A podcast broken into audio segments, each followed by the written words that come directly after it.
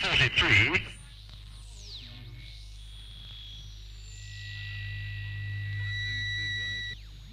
Batata quente. Passa a outro e não ao mesmo. Ora bem, estamos em Portugal a falar com o guarda-redes do Real de Madrid, o melhor guarda-redes espanhol. Desculpe, Boio, mas é, é a minha opinião. O melhor guarda-redes espanhol do final dos anos 80 e pelo menos até 94, 95. Uh, campeão em, pelo Real seis vezes, certo? Seis vezes campeão. Seis vezes, sim, sim, correto. E uma carreira. Há, há, um jogo que ninguém no mundo se vai esquecer, que é aquele contra os ventos, é que Buio defendeu tudo, era miúdo, fiquei. Uau, que é isto? E, e o Buio era. Você era o patrão do Real de Madrid. Uh, já, já, dizem isto muitas vezes, de certeza, mas naquela altura e, e, com aquelas estrelas todas, você era o patrão. Até o meio campo era o patrão. Era o guarda-redes que saía da área, uh, fazia de livro. Um, que, que, memórias é que você tem do, do, do, do, assim, assim grandes, daquelas memórias que não se esquecem? Bueno, eh, efectivamente, non? Eh, eu creo que na miña época de guardarredes do Real Madrid, eu creo que tiña que inventar algo, algo diferente ao que facían os demais guardarredes, non? O Real Madrid era un equipo netamente ofensivo, que deixaba moitos espacios á espalda da defensa, entonces e non podía ser un guardarredes digamos tradicional, non? De quedarse na súa portería, non salir da área, etc. Entonces, que o que eu vía que eu se xogaba moi adelantado, que se xogaba prácticamente fora da área, iba a xudar moito o equipo, non? entonces foi unha iniciativa que un, día falei con con Leo Benacker, que era Eh, o entrenador do, do Real Madrid en ese momento.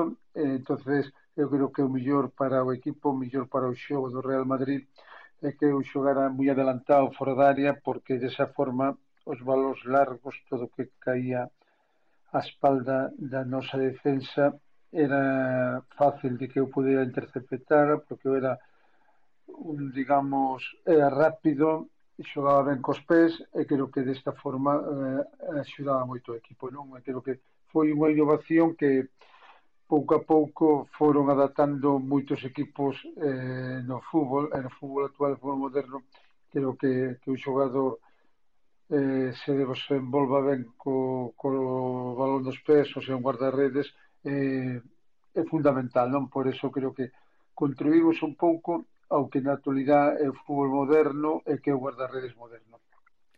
O Futre, que foi o meu convidado do anterior, disse que o guarda-redes mais difícil que teve pela frente foi o Buiu. Até aquela história de ter uma, uma, uma foto do Buio duas semanas antes do, do, do, jogo à frente e há aquela jogada inc incrível dos dois fora da área em que o Buio rebola e depois há um jogador que leva um vermelho vocês não se deram bem durante muito tempo, mas hoje são amigos e riem-se muito com essas histórias, não é? Sim, é certo, non? Vamos ver, eu con Paulo Futre teño unha gran amistad, non?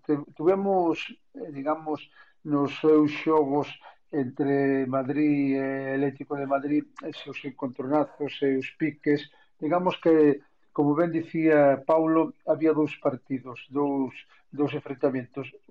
Real Madrid Atlético de Madrid e Futre e Bullo. entonces eran sempre enfrentamentos apasionantes. Eu sempre lle digo a Paulo que ele equivocou o equipo de Madrid, non foi Salao do Río cando se tenía que vir a Castellana e haber fichado polo Real Madrid que, que era o mellor equipo do mundo. entonces bueno, creo que Futre no Atlético de Madrid eh, eh creo que chegou nun momento que o Atlético de Madrid necesitaba unha gran figura, alguén que cambiara un pouco o rumbo dese equipo e creo que, que bueno, en parte o conseguiu, non? Quizá non chegou ás cotas que Atlético Madrid deseaba, que Gil, Jesús Gil de, deseaba eh, facer o Atlético de Madrid un campeón de liga, un, que chegara moi lexos en Europa porque Futre estaba moi solo, non? Aunque tiña grandes xogadores, pero non tiña quizá o nivel de xogadores que pudera ter no Real Madrid. Non? Eh, Paulo, evidentemente, foi un xogador que fixo moito polo Atlético de Madrid, que conseguiu grandes logros, que levantou os ánimos dunha afición que estaba un pouco de, de caída, pero eu creo que, que Paulo Futre se chega a caer en vez do Atlético de Madrid chegar a fichar polo Real Madrid, creo que súa historia, seu legado hubiera sido moito máis grande, moito máis importante.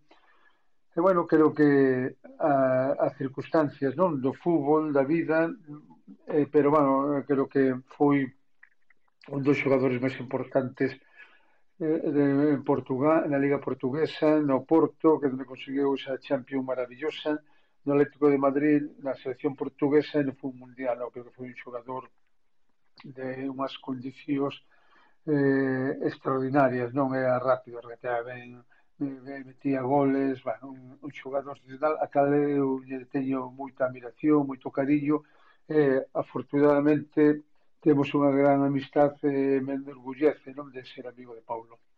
Muito bem, o Buio continua ligado ao futebol, uh, aparece muitas vezes a comentar, tanto o Campeonato Espanhol como, como uh, os Campeonatos Europeus de Seleções e Mundial, claro. mas faz mais alguma coisa? Qual é, qual é que outras coisas é que o Buio faz, faz hoje em dia? Tem, tem outra, outra carreira também, não é? Mira, eu efectivamente non, despois de retirarme eh, de deixar de xogar ao fútbol como profesional, estuve de entrenador eh, durante seis, sete anos nas categorías inferiores do Real Madrid. Ainda na actualidade sigo colaborando co Real Madrid en eventos, non? Con empresas que Real Madrid fai moitos eventos e agora que vamos a ter dentro de pouco o mellor estadio do mundo se farán moitos máis, non? Cando a pandemia esta do COVID finalice.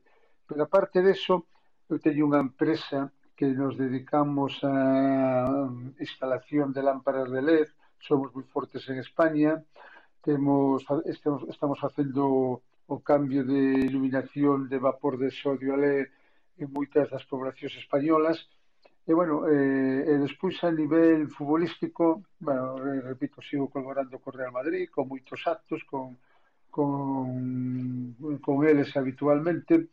E despois pois estou na, en a Transmedia, en a televisión, en, en Antena 3, en Mega, colaborando con Giuseppe Pedrerol no programa que é líder na noite eh, española non? Da, da, da televisión o chiringuito o chiringuito de, xo, de Xogones e eh, bueno, aí estamos non? con Pedrerol pois comentando a Liga a Liga Española e depois tamén eh, comento algún partido para Bein Sport, non? Para Bein Sport, antigo Al Jazeera, do cales tamén Paulo Futre e eu estuvemos en Eurocopas e Mundiales e colaboramos habitualmente con, con esta cadena árabe, non? Pero bueno, o que onde estou todas as semanas eh, eh, no chiringuito de, de, de jugones con, con Pedrerol e aí a nivel profesional en o desarrollo eh, meus comentarios futbolísticos.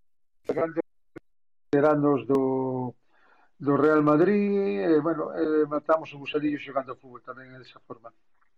O Real de Madrid, que este fim de semana não correu bem, uh, acha que ainda, que ainda vai conseguir o, o campeonato, o Real?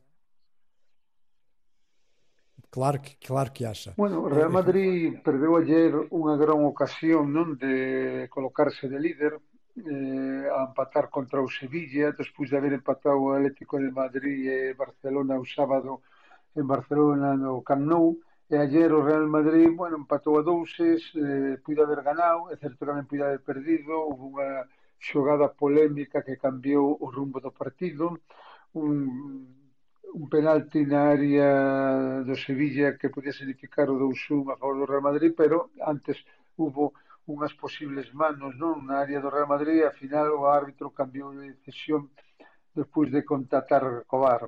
O Madrid non está contento porque o mismo árbitro que estaba no, no bar hace 10 días contra o Betis unha xogada idéntica calcada non foi señalada como penalti que podía significar o triunfo do Real Madrid. En vez de un empate a cero podían haber sido tres puntos. E bueno, o Real Madrid está tremendamente molesto co, co está sucedendo este ano co bar, cos arbitrajes.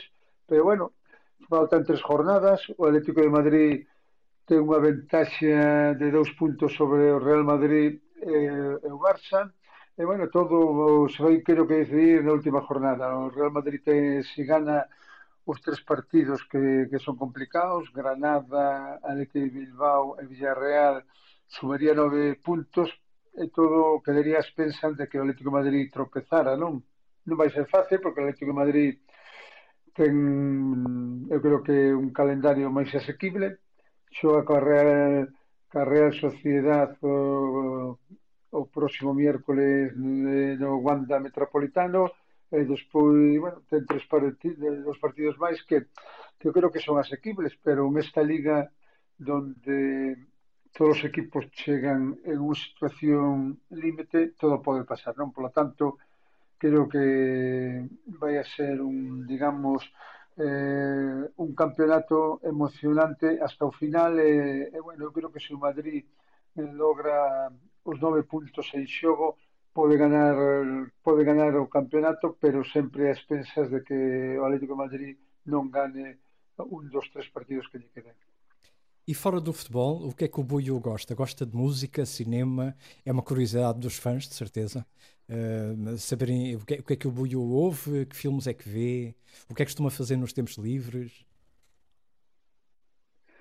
Bueno, eh, creo que a, a parte do fútbol, miña vida é como unha cidadano normal, non? Pois había un Madrid, aunque son gallego, que sabes como moi, que Galicia está pegado a, a Portugal, está estou na miña casa prácticamente hora e media de, de Portugal, e, bueno, te, cando non estou en Madrid, vou a Galicia, sou un cidadano normal, pero, bueno, a pasión polo, por todo, a inquietud por todo o que pode pasar en España, en Europa, ahora mismo con temas de COVID, pero, bueno, normalmente miña vida se desarrolla dunha dunha forma normal, non, non sin grandes grandes lujos, sin grandes emocións, e bueno, vivindo a pasión do fútbol, con miña, eh, con miña familia, eh, pasando o maior tempo posible, e nada, pouco, pouca máis cousas, non?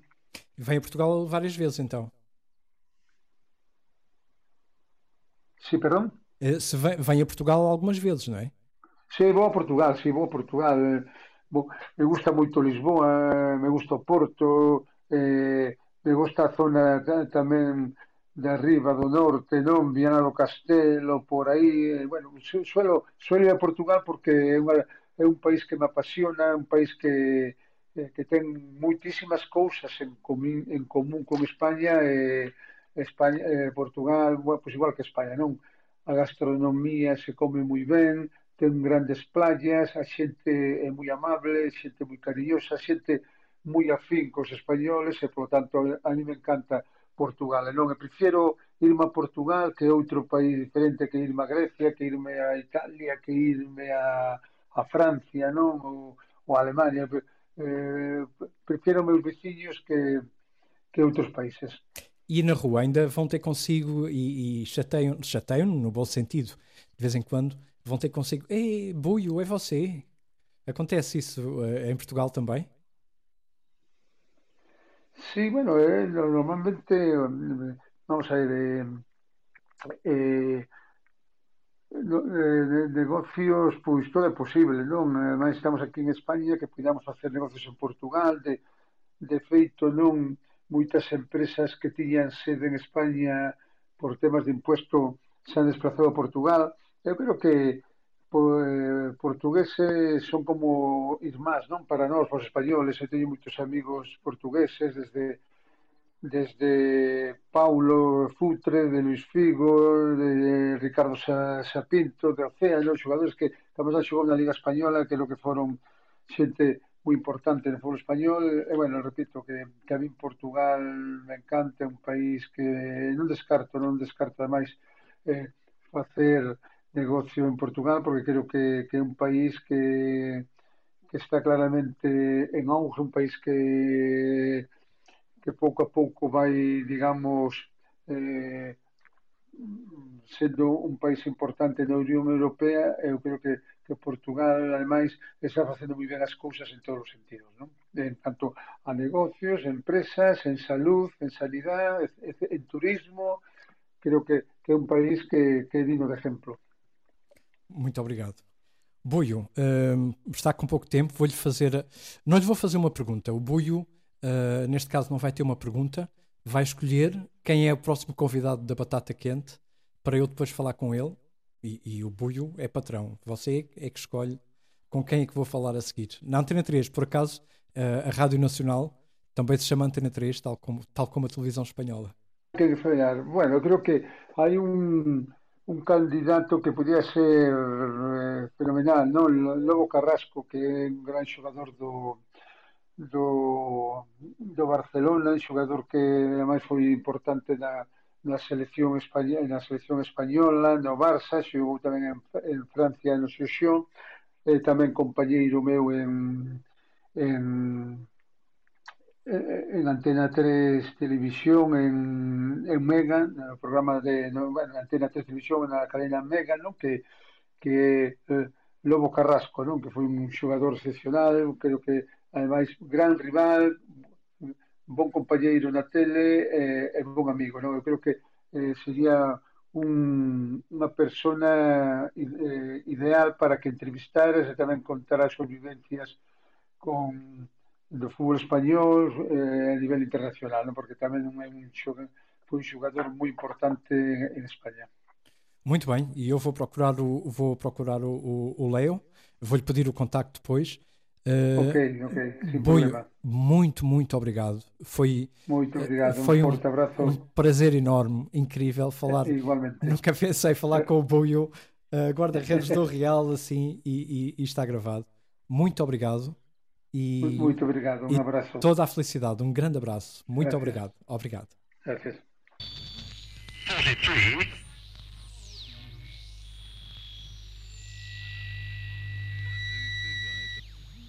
Batata quente. Passa a outro e não ao mesmo.